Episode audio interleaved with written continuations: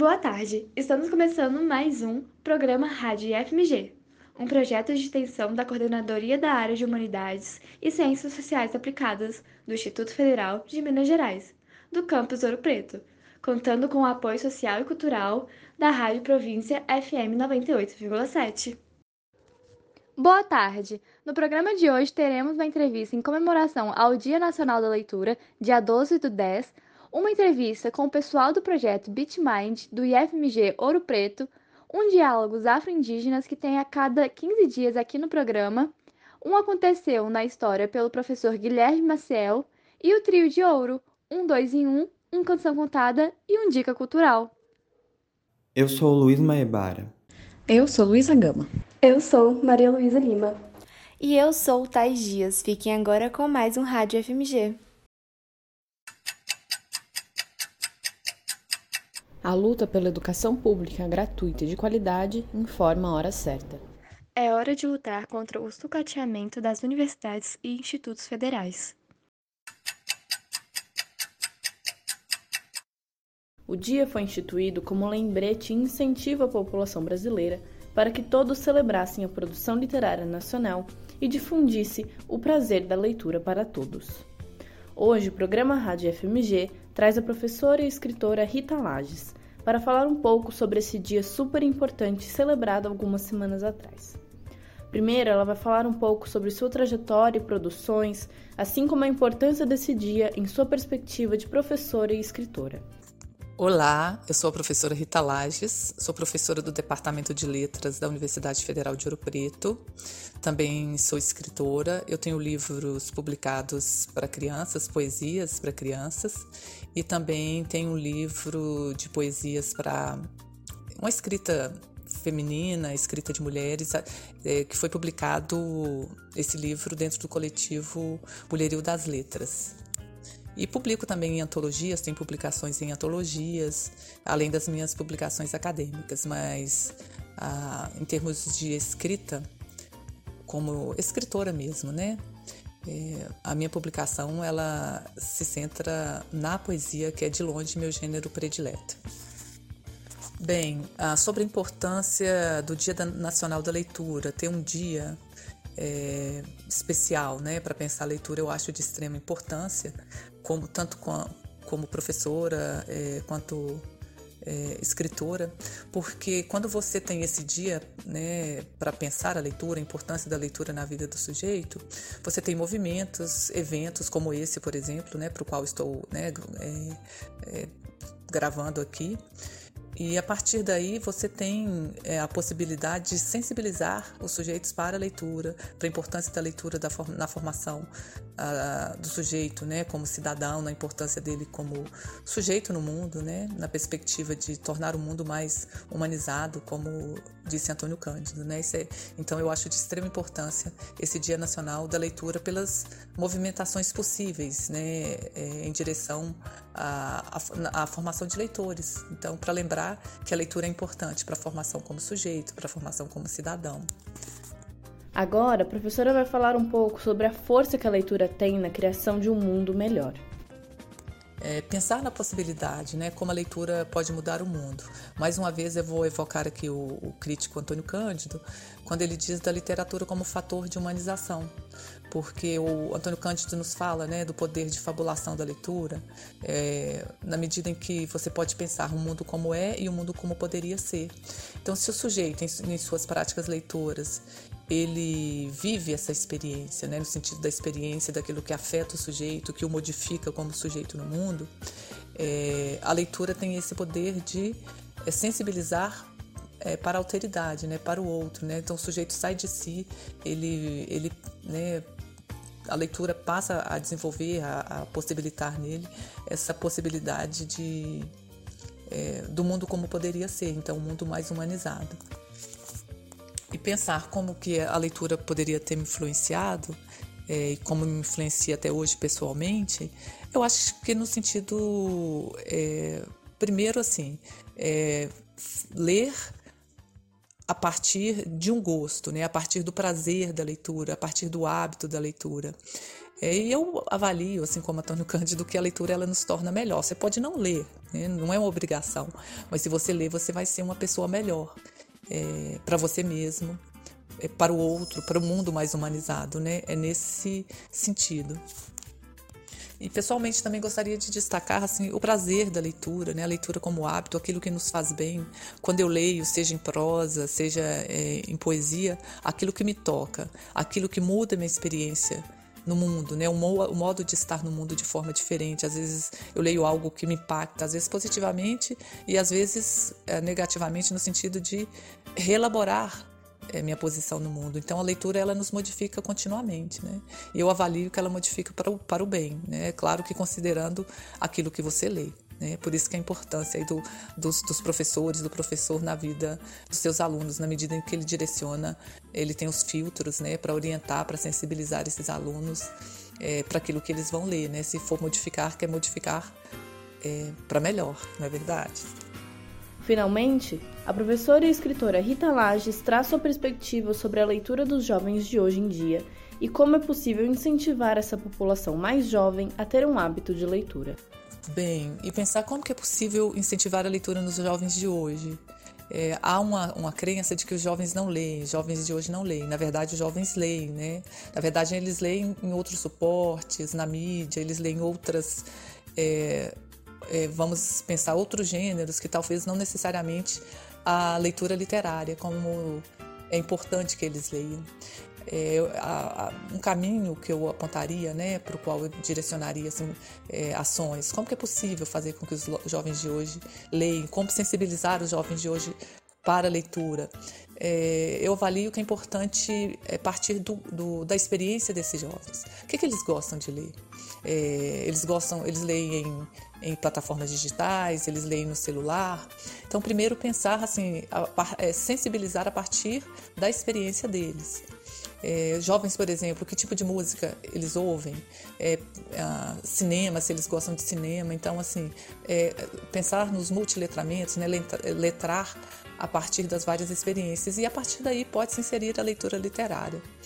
É, porque se a gente for pensar, você tem verdadeiramente, né, no, no universo de adolescentes e juvenil de hoje, uma pouca prática da leitura literária. Então, você pode sensibilizar, por exemplo, a partir de pequenos textos, de letras de música, assistir filmes que tratem de literatura. Então, assim, criar práticas prazerosas de leitura a partir das experiências desses jovens. E, sobretudo, assim, ao pensar no repertório, no acervo, o que, que esses jovens vão ler. O professor deve uh, pensar junto com eles, né? Então, porque aí vai é, interferir o desejo. O que, que esses jovens querem ler? Colocá-los também para fazer essas escolhas. Então, eu acho importante isso, envolver os jovens e o desejo deles, o que, que eles gostam, e a partir daí inserir outras coisas. Para finalizar a entrevista, Rita fala um pouco sobre o papel central que os professores têm nesse processo de incentivo à leitura e deixa sua própria mensagem de incentivo no finalzinho. E o professor também, professor, eles têm que ser leitores e leitoras, porque como que o professor e a professora vão sensibilizar para o gosto literário se eles não leem, né? É difícil eu convencer se eu mesmo ou se eu mesma não sou convencida de que aquilo é bom. Então, se o professor, professora não forem leitores, tem que ser, né? Caso eles trabalhem né, com língua portuguesa, com literatura. Então, é, queria deixar só uma última mensagem sobre poesia, literatura. Né? Eu só queria reforçar que você não precisa ler literatura, você não precisa ler poesia, mas se você ler, você vai ser uma pessoa muito melhor. Sua experiência de mundo vai ampliar seus horizontes, é, seu sentido de alteridade e sua sensibilidade. Né? Quando a gente lê um verso, quando a gente lê uma poesia é, e aquilo nos causa né, uma experiência, ela nos afeta. Isso é muito bom, né? nos emociona, nos impacta. Então, eu acho que nós nos tornamos pessoas melhores para nós mesmos e para o mundo. Eu acho que a leitura, a leitura literária, a poesia, ela, ela tem essa capacidade de tornar o mundo mais sensível, um mundo mais humanizado. Então, essa mensagem final que eu gostaria de deixar aqui para vocês, tá bom? Boas leituras e parabéns aí pelo trabalho.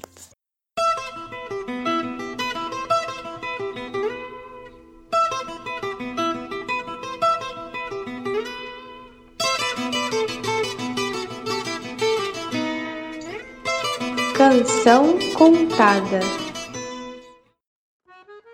E no Canção Contada dessa semana falaremos sobre a música Grão de Areia dos cantores e compositores Rubel Brizola e Xande de Pilares, lançada em março deste ano. Grão de Areia explora a natureza intensa e abrangente do amor. A letra transmite uma conexão profunda e um sentimento de saudade entre duas pessoas. Nos versos, a música fala de uma compreensão profunda e comunicação que vai além das palavras. O narrador consegue ouvir e sentir seu parceiro sem a necessidade de expressão verbal. Seu silêncio, juntamente com sua voz, ressoa profundamente no narrador. Isso simboliza o poder de sua presença e o impacto, impacto que ele tem na alma do narrador. A frase barulho é o tempo todo aqui sugere a presença do amado é constantemente sentida, mesmo no caos cotidiano. A repetição do refrão ao longo da música fortalece a ideia de que o amado do narrador é uma parte integral de sua vida. Sua presença é sentida em todos os aspectos, até mesmo na solidão. Sua importância é tão imensa que a boca do narrador insiste em desejar seu beijo, indicando que o amor é um lugar de conforto e plenitude para o narrador. No geral, Grão de Areia explora a conexão profunda entre duas pessoas, onde o amor é sentido intensamente e sua presença é constantemente reconhecida, até nos menores detalhes. Retrata o amor como uma força que transcende as palavras e se torna uma parte inseparável da narrativa da vida de alguém. Fica agora com a música Grão de Areia.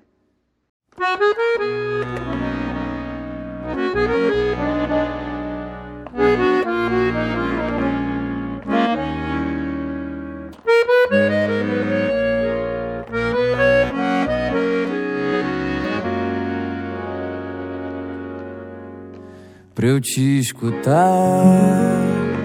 Não tem pra que dizer uma palavra. O teu silêncio, a tua voz não cala, não. Barulho é o tempo todo aqui. Pra eu saber que a tua pele me atravessa a alma.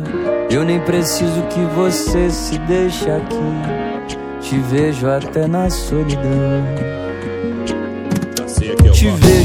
Vejo, te sinto, te cheiro até num grão de areia. E o mundo revela o teu rosto em todo lugar. Eu tento esquecer o teu beijo até de brincadeira. Mas minha boca insiste, a tua boca é o meu lugar e quer saber. Acho que cê sentiu a mesma coisa. Que não é possível que alguém tão sabido não veja que isso é o mais puro amor. E não amor, bobo que a gente assiste na novela. Amor que é labirinto a gente cria e finge não saber sair. Te vejo, te sinto, te cheiro até num grão de areia. E o mundo revela o teu rosto em todo lugar. Eu tento esquecer o teu beijo até de brincadeira. Mas minha boca insiste, a tua boca é o meu lugar. Pra te escutar. Não tem pra que dizer uma palavra. O teu silêncio, a tua voz não cala, não. Barulho o tempo todo aqui. Pra eu saber que a tua pele me atravessa a alma. Eu nem preciso que você se deixe aqui. Te vejo até na solidão. Te vejo, te sinto, te cheiro até num grão de areia. E o mundo revela o teu rosto em todo lugar. Eu tento esquecer o teu beijo até de brincadeira. Mas minha boca insiste, a tua boca é o meu lugar. Te vejo, te sinto, te cheiro até no grão de areia. E o mundo revela o teu rosto em todo lugar. Eu esquecer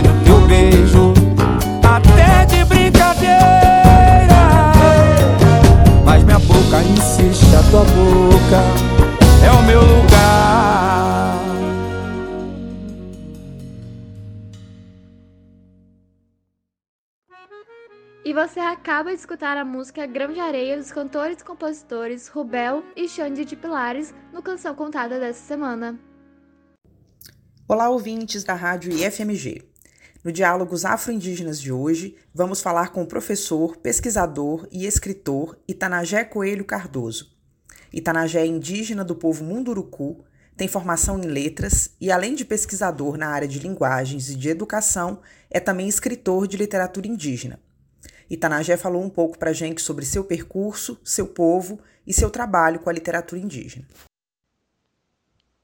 Olá, sou Itanagé Coelho Cardoso, do povo Munduruku. Nasci na aldeia Quatá, que fica localizado no rio Canumã, no médio rio Madeira, município de Borba, na terra indígena Quatararanjal. Né? Existe Munduruku aqui no Amazonas, no Pará e no Mato Grosso.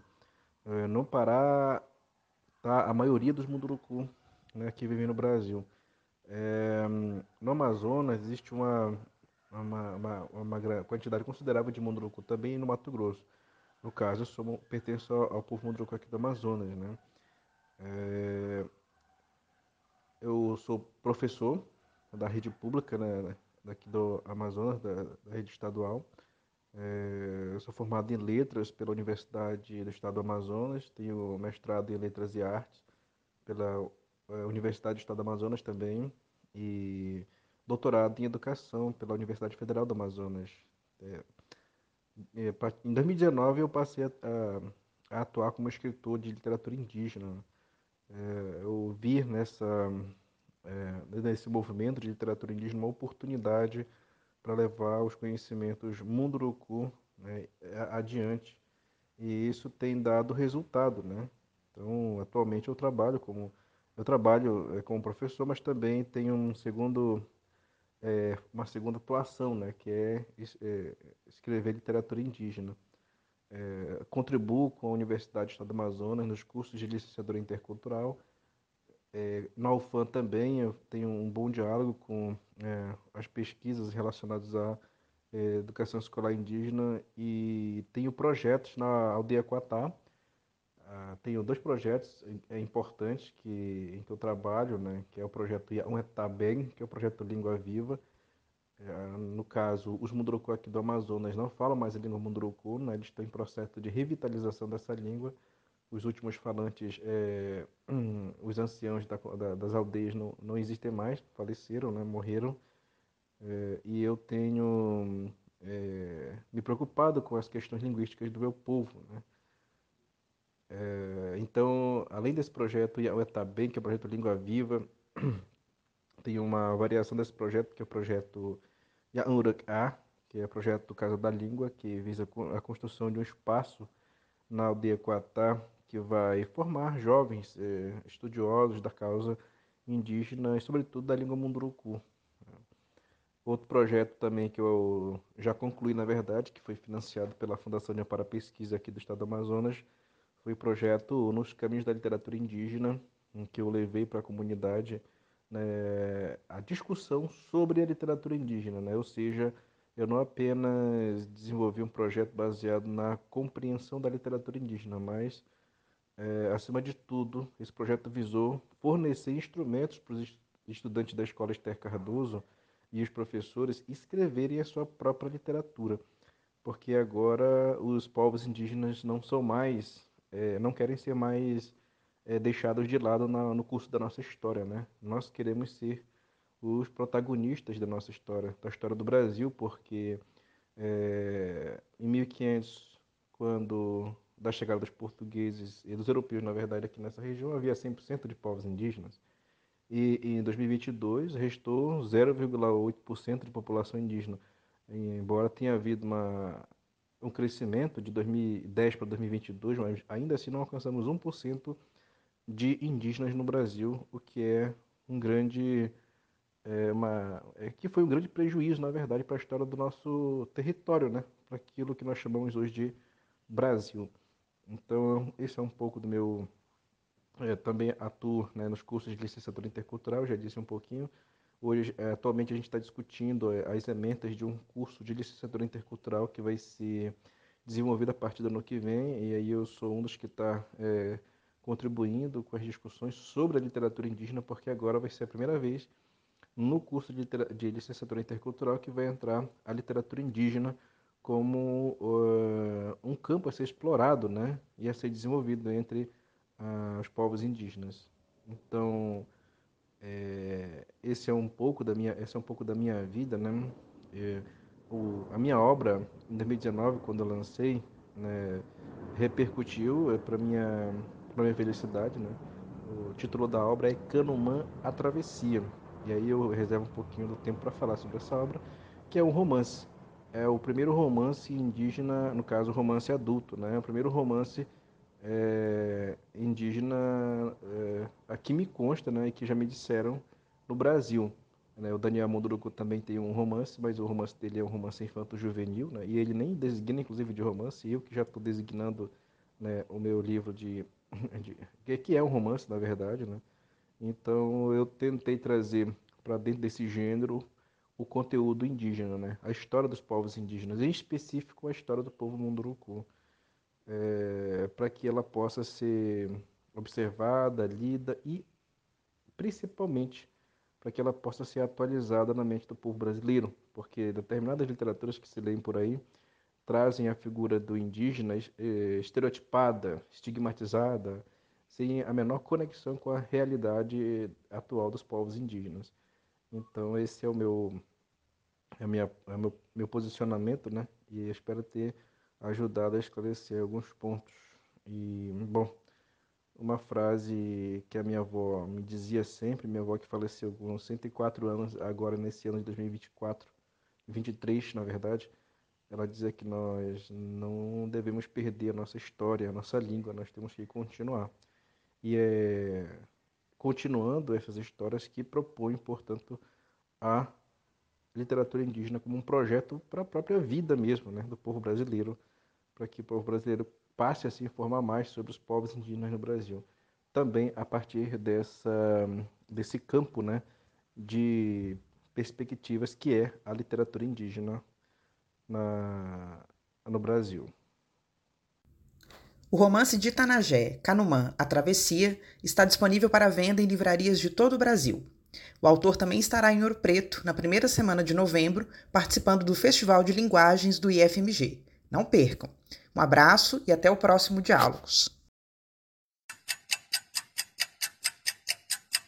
A luta pela educação pública gratuita e de qualidade informa a hora certa.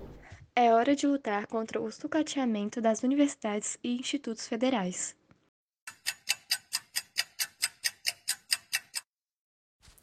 E no IF Além das Salas de hoje, teremos o professor Rafael Hermanos, que além de lesionar a disciplina de Biologia do IFMG Campus Ouro Preto, também é orientador da equipe BitMind. Agora ele vai conversar um pouquinho conosco e contar em que consiste o projeto e como é fazer parte dele. Olá, eu sou o professor Rafael Hermano Santos Diniz. Eu sou professor efetivo do IFMG Campus Ouro Preto desde 2017. E eu estou orientando a equipe BitMind, que consiste dos alunos João Vitor Costa Silva, Luiz Felipe Souza Rioga, Daniel Matos Falcão, Sofia Fernanda Perucci e Letícia Aparecida de Souza Silva Todos esses estudantes são do curso da, de automação do terceiro ano e eles fazem parte da equipe BitMind. O projeto consiste na criação de um óculos especial que vai propiciar a que deficientes visuais ou pessoas com baixa capacidade visual tenham a capacidade de se locomover de uma maneira mais independente. Então, a equipe já possui um protótipo que ele consiste em um óculos acoplado a sensores semelhantes àqueles que nós encontramos nos carros mais modernos. Então, esses sensores eles vão liberar feixes sonoros que são que são inaudíveis aos seres humanos. Esses feixes são liberados e retornarão ao aparelho e um sistema de Arduinos irá propiciar que o indivíduo, no caso o deficiente visual, saiba que se há algum obstáculo à sua frente ou aos seus lados. Tudo isso estará acoplado a duas pulseiras que poderão ir no pulso do indivíduo que estará utilizando o óculos. Então, quanto mais próximo o indivíduo estiver, por exemplo, de uma placa ou de uma parede, mais fortemente irá ocorrer a vibração dessas pulseiras no pulso do indivíduo. Então, ele saberá se, por exemplo, há um, um obstáculo à direita, ou à esquerda, ou à frente, e a distância que esse objeto está. Então, dessa maneira será o protótipo, ele tende a ser um aparelho simples, acessível e que pessoas dos, dos mais diversas condições sociais poderão utilizar de uma maneira mais confortável possível para ele. Bem, a ideia do projeto surgiu dos próprios estudantes.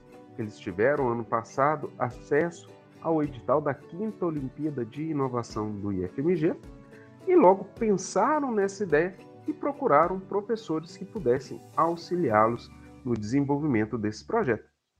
Então, com o tempo, eles entraram em contato comigo e, claro, eu comecei a auxiliá-los.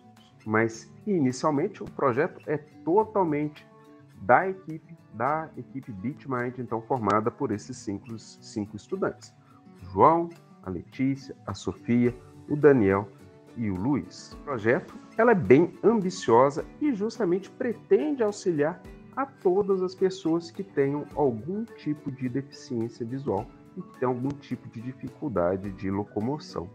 Então, o principal diferencial deste projeto vai ser justamente o baixo custo que a equipe se esforça bastante a fazer. Então, o principal diferencial é esse baixo custo, ser um produto acessível para as diversas para as diversas pessoas com os diversos tipos de renda. Além disso, há um projeto de uma integração entre a equipe e, o, e os estabelecimentos locais, que poderão ter a capacidade ou a possibilidade de escanear os seus, os seus comércios e disponibilizar esse comércio escaneado para um aplicativo futuro que poderá auxiliar as pessoas com deficiência visual que utilizam esse óculos.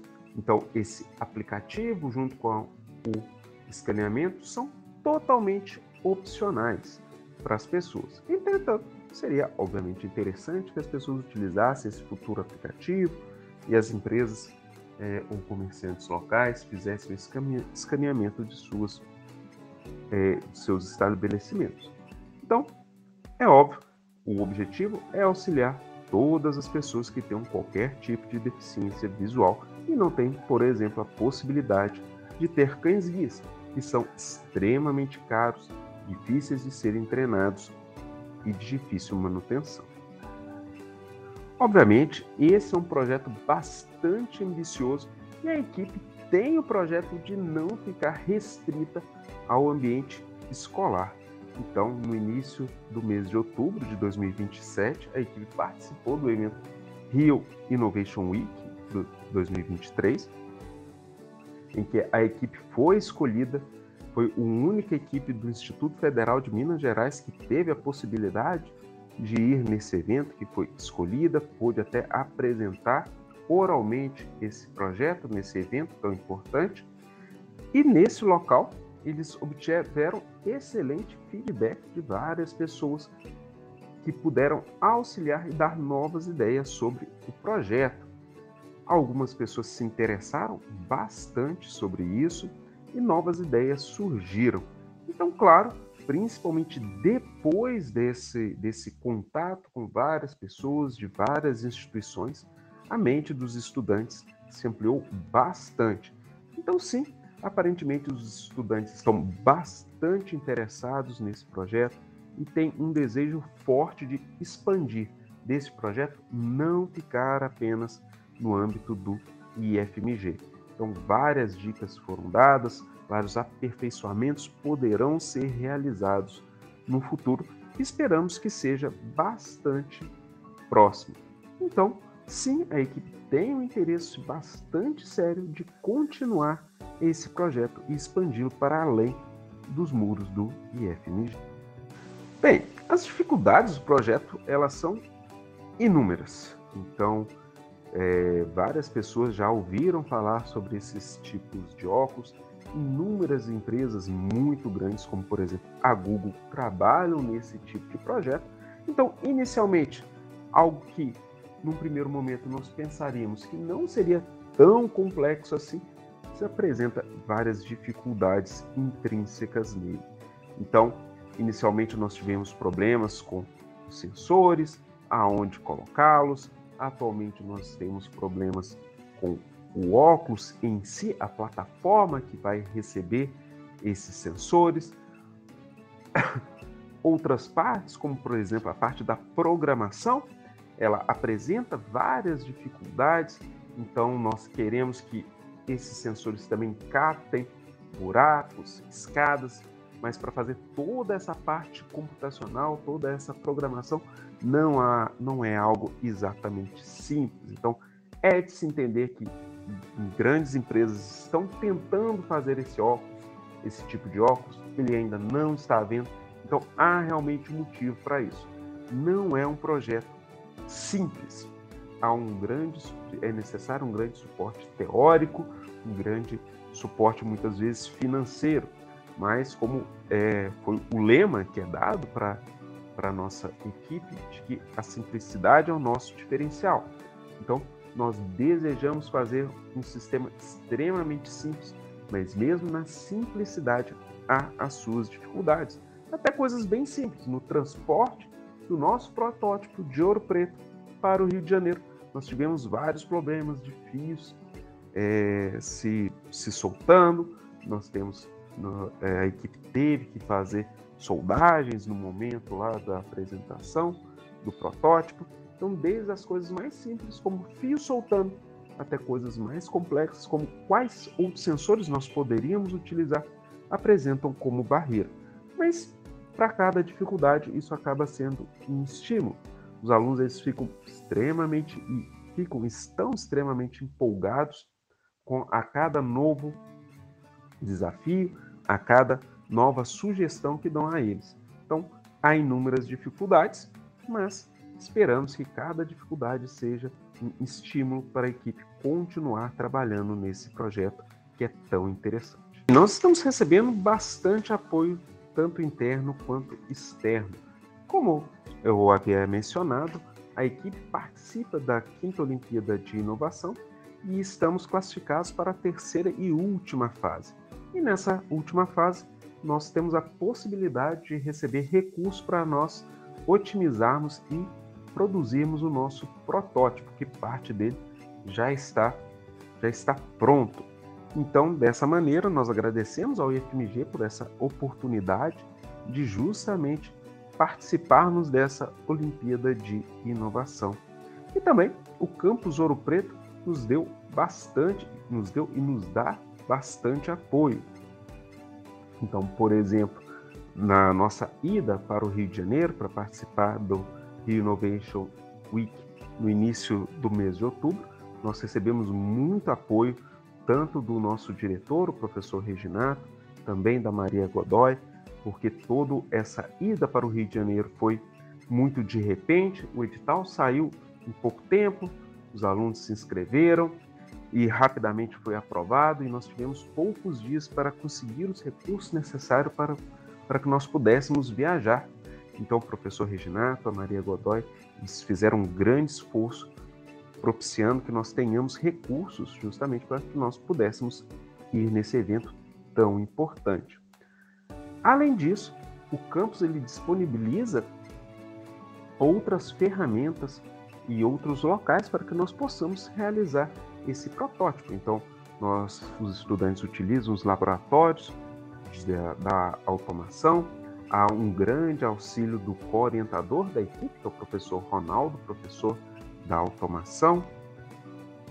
Nós utilizamos o recém-inaugurado Núcleo de Inovação, que também os técnicos que lá estão auxiliam aos estudantes Então, realmente nós não podemos reclamar de maneira nenhuma dos investimentos e do apoio que nós recebemos.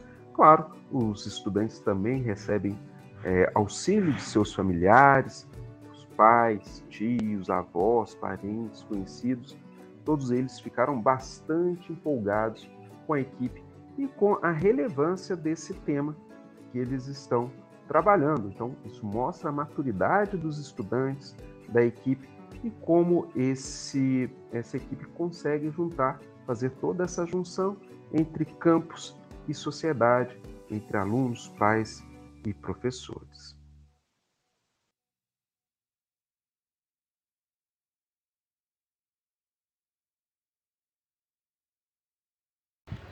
A música Lança Perfume de Rita Lee foi uma grande responsável na divulgação da música brasileira no exterior, além de marcar o começo da carreira solo da cantora após a sua saída da banda Os Mutantes. Lança Perfume ficou tão famosa que acabou virando o nome popular do segundo álbum solo da cantora, de 1980, que na verdade leva o nome da mesma e não da primeira música da obra. A música Lança Perfume fez com que o álbum passasse a ser reconhecido apenas por esse nome, além de ser considerado uma obra-prima da música popular brasileira. Tal sucesso foi tanto que todas as músicas tiveram a sua execução radiofônica e os singles foram distribuídos pela Europa e pela América do Norte, o que fez com que a música título ficasse até dois meses no topo das paradas francesas e rendeu mais de 800 mil cópias vendidas, sendo elas disco de ouro, platina e diamante, imediatas e até mesmo especiais na TV Globo. As incansáveis execuções nas rádios brasileiras e o seu top 10 da Billboard fez com que a cantora se tornasse mania nacional, além de abrir, abrir portas para sua carreira na Europa e tanto na América Latina e na América do Norte. O jornal Daily Mirror, em 1988, chegou a revelar que, a, graças à lança-perfume de Rita Lee, tinha se tornado a cantora favorita do príncipe Charles, herdeiro do trono britânico. Todo esse sucesso que a música Lança Perfume fez deixou a cantora Rita Lee no topo, e além dessa guinada na sua carreira e da sonoridade das músicas ter se tornado mais acessível, a cantora também estava em um relacionamento muito feliz, o que virou temática do disco e da música. Lança Perfume conseguiu colocar Rita Lee na programação das rádios sem parar, o que deu à artista a possibilidade de rodar o país com diversas turnês por estados lotados e de ganhar um especial grandes nomes da fam na famosa emissora TV Globo. Ela também é responsável por influenciar artistas como Lulu Santos, Blitz, Bra Bra Barão Vermelho e Mariana Lima e continua ainda hoje sobre a nova geração de seus músicos. E é importante lembrar que a música Lança Perfume foi lançada na época da ditadura militar, ressaltando ainda mais a importância de Rita Lee como uma mulher destemida que fez uso da sua fama para quebrar ainda mais as barreiras que ainda estavam na, no caminho feminino. Fica agora com a música Lança Perfume de Rita Lee.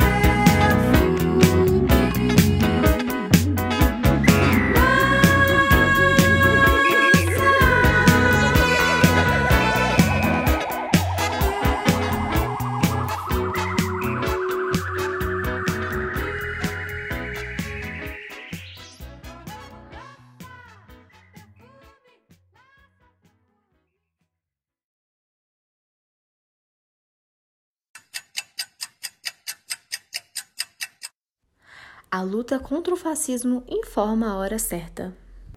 É hora de resistir a qualquer forma de arbítrio. Hoje não aconteceu na história, falaremos sobre a crise dos mísseis, um conflito que envolveu Cuba, Estados Unidos e a União Soviética em outubro de 1962. Esse episódio, a crise dos mísseis, começou quando os Estados Unidos descobriu que a União Soviética havia instalado mísseis nucleares em Cuba. E Cuba é um país que fica perto, muito perto dos Estados Unidos. Para a gente ter uma ideia, a distância entre Havana, capital de Cuba, e a Flórida, estado ao sul dos Estados Unidos, essa distância é de aproximadamente 150 quilômetros. Para entender por que a crise dos mísseis foi um episódio tão assustador, precisamos então falar um pouco sobre a Guerra Fria. A Guerra Fria não foi uma guerra de fato com armas, tiros, gente morta. Foi um período de muita tensão é, após a Segunda Guerra Mundial, ou seja, ali depois da segunda, na, na segunda metade do século XX, que foi protagonizado pelos Estados Unidos e pela antiga União Soviética, que era o bloco socialista encabeçado pela Rússia no leste europeu. E os Estados Unidos já havia desenvolvido ah, na Segunda Guerra Mundial e feito o uso criminoso de bombas atômicas na Segunda Guerra no atentado feito ao Japão em 1945, quando eles atacaram e explodiram as bombas atômicas nas cidades de japonesas de Hiroshima e Nagasaki em 6 e 9 de agosto de 45, matando 110 mil pessoas de forma imediata nesses dois eventos. Lembrando que os Estados Unidos é o único país do mundo que utilizou bombas atômicas numa guerra até os dias de hoje, e no caso contra os japoneses foi contra a população civil. Mas voltando à Guerra Fria, essa disputa pela hegemonia mundial levou os Estados Unidos e a Rússia, a União Soviética, para disputar para ver quem tinha mais poder. Essa disputa não ocorria só na área militar, mas também na política, na economia, na tecnologia, nos esportes, na cultura. E isso significava que o país que se saísse melhor nessas disputas provava para o resto do mundo que o seu modelo era o melhor, era o mais adequado, era o superior no caso, os Estados Unidos representando o capitalismo e o socialismo era representado pela União Soviética. E no começo dos anos de 1960, o presidente dos Estados Unidos era o John Kennedy e o presidente da União Soviética era o Nikita Khrushchev. E a crise dos mísseis começou quando os soviéticos colocaram mísseis nucleares em Cuba apontados para os Estados Unidos. E isso ocorreu porque Cuba tinha uma relação já próxima com a União Soviética uh, no início dos anos 60, e essa aproximação aconteceu sobretudo depois da Revolução Cubana, liderada por Fidel Castro, lá em 1959. Vale a pena a gente procurar entender por que Cuba e União Soviética, então, fizeram essa parceria ali no final dos anos 50 e início dos anos 60 mas a gente, para entender isso, tem que voltar lá em 1898, que foi o ano que Cuba proclamou sua independência da Espanha, e para isso contou com a ajuda dos norte-americanos. E depois da independência, os norte-americanos passaram a exercer uma forte influência política, econômica e cultural sobre os cubanos. E o, o grupo do Fidel Castro resolveu pôr fim a esse imperialismo norte-americano e depuseram o presidente ditador Fulgêncio Batista no dia 1 de janeiro de 1959. A partir daí, os Estados Unidos tentou, de todo jeito e de várias formas, acabar com esse movimento revolucionário cubano liderado por Fidel Castro. O mais impactante foi, e que dura até os dias de hoje, foi o embargo econômico imposto a Cuba pelos Estados Unidos, que basicamente proibiu que todos os países do mundo estabelecessem relações comerciais com Cuba, condenando o povo cubano à miséria. Porém, naquela época, o mundo era dividido em dois blocos ideológicos, dois blocos econômicos, e Cuba ainda assim conseguiu se aproximar e se aliar aos soviéticos para manter sua economia funcionando e para ter condições de dar ao seu povo o mínimo necessário para sobreviver. E foi assim, e foi por isso que os cubanos se aliaram, portanto, aos soviéticos. Bom, mas voltando à questão da crise dos mísseis, a situação ficou ainda mais nervosa em 1961, quando houve uma tentativa de invasão de Cuba organizada pelo governo norte-americano, só que executado por cubanos que estavam exilados nos Estados Unidos e que, portanto, eram opositores do governo de Fidel. Essa invasão ficou conhecida como a Invasão da Baía dos Porcos e piorou ainda mais as relações entre os dois países. E para proteger Cuba, os soviéticos decidiram enviar mísseis com armas nucleares, com ogivas nucleares, para lá, numa clara ameaça aos Estados Unidos. Os Estados Unidos descobriu que os mísseis existiam em outubro de 62, graças a aviões espiões que fotografaram as bases de lançamento desses mísseis e essas armas nucleares poderiam atingir os Estados Unidos em questão de minutos. Uma, ao invés de atacar Cuba, que poderia desencadear uma guerra com bombas atômicas e por fim à humanidade, John Kennedy preferiu conversar, negociar com Nikita Khrushchev para evitar que esse conflito de fato ocorresse. As negociações foram muito tensas, mas no final de outubro de 62, Estados Unidos concordou em não atacar Cuba e também de retirar os mísseis nucleares que eles tinham na Turquia, ou seja, Estados Unidos tinha feito a mesma coisa próximo à União Soviética. Já a União Soviética concordou em desativar e remover seus mísseis de Cuba. E claro que isso foi um alívio para o mundo inteiro, porque aquelas duas semanas de outubro de 1962 foram momentos muito tensos na história e mostrou que essas disputas por hegemonia cultura, é, mundial entre as superpotências podiam desencadear um conflito que punha em risco a existência da própria humanidade. Felizmente, a diplomacia prevaleceu e evitou-se uma catástrofe. E aí a gente reflete sobre os dias de hoje, não é mesmo? Nós estamos diante de, nós estamos diante de duas guerras acontecendo nesse momento. Uh, há mais, mas as principais hoje, podemos dizer assim, é Rússia e Ucrânia, Israel e Palestina, com claras divisões de blocos ideológicos, ou seja, com grupos de países que apoiam cada um dos lados, que acabam refletindo as disputas geopolíticas no mundo atual. Né? E uh, as, os países que, porventura, podem se envolver nesse conflito, num conflito maior, digamos assim, numa guerra de maiores proporções, o que poderia ser uma terceira guerra mundial, é, poderia resultar numa tragédia muito grande, pois envolve países com potencial de armas nucleares.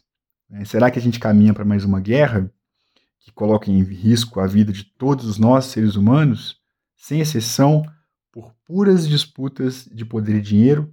ou a gente vai tentar serenar os ânimos e construir soluções para esses conflitos na base da conversa, da diplomacia e da negociação pacífica.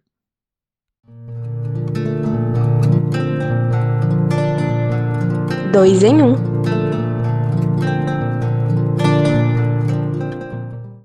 E no 2 em 1 de hoje, teremos Shallow, um dos maiores sucessos da carreira de Lady Gaga e um dos maiores destaques do filme Nasce uma Estrela, que foi um filme lançado em 2018. A música também ganhou diversas versões, e uma que chamou bastante atenção do público foi a versão brasileira na voz de Paula Fernandes e do Luan Santana. A gravação dos dois gigantes do sertanejo acredita os autores do hit original e só foi produzida após o aval da Mother Monster. Ouçam agora a versão original da música Shallow, na voz de Lady Gaga e Bradley Cooper.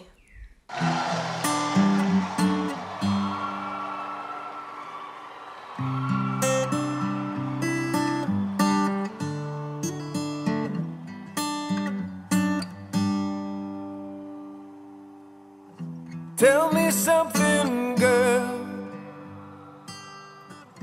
Are you happy in this modern world?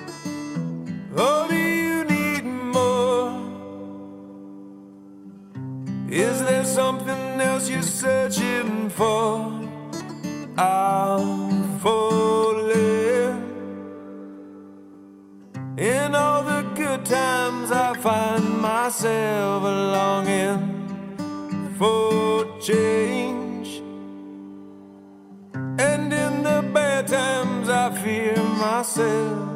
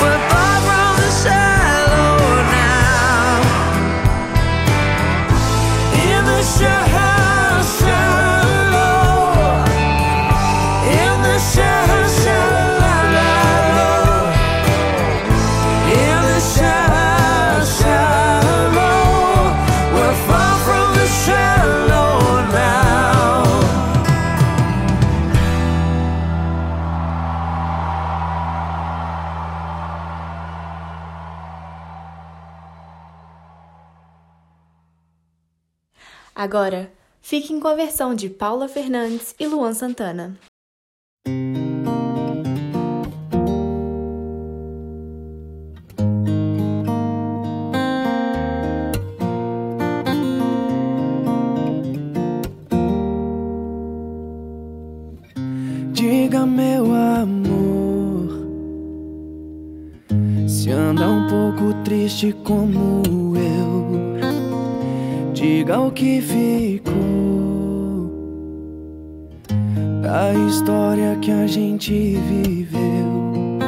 Eu caí e tudo agora lembra você me ver sem a gente.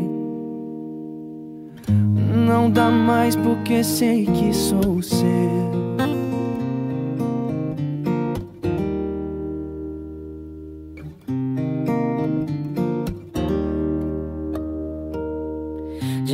Diga por que se foi.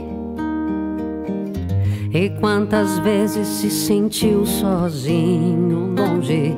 Diga o que pensou. Pra vir buscar agora o que vivemos antes. Eu caí. E vi nascer uma força que nem sei de onde pra seguir e suportar a falta desse amor. Diga o que te fez sentir saudade, bote um ponto final. Colhe de uma vez nossas metades juntos e shalom now. Diga o que te fez sentir saudade, bote um ponto final. Cole de uma vez nossas metades, juntos e shalom now.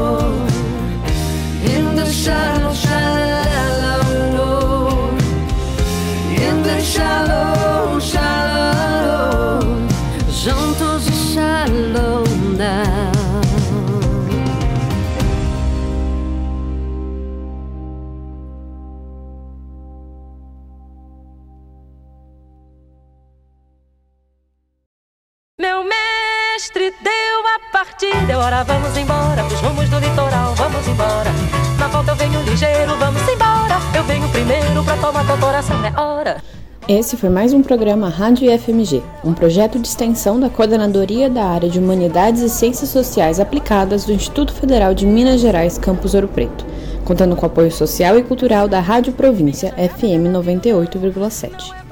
Produção e apresentação: Luísa Gama, Luiz Maibara, Maria Luísa Lima e Thaís Dias. Na técnica, Isaías Brandinho. Agradecemos à Diretoria de Extensão, Esporte e Cultura e à Rádio Província FM 98,7.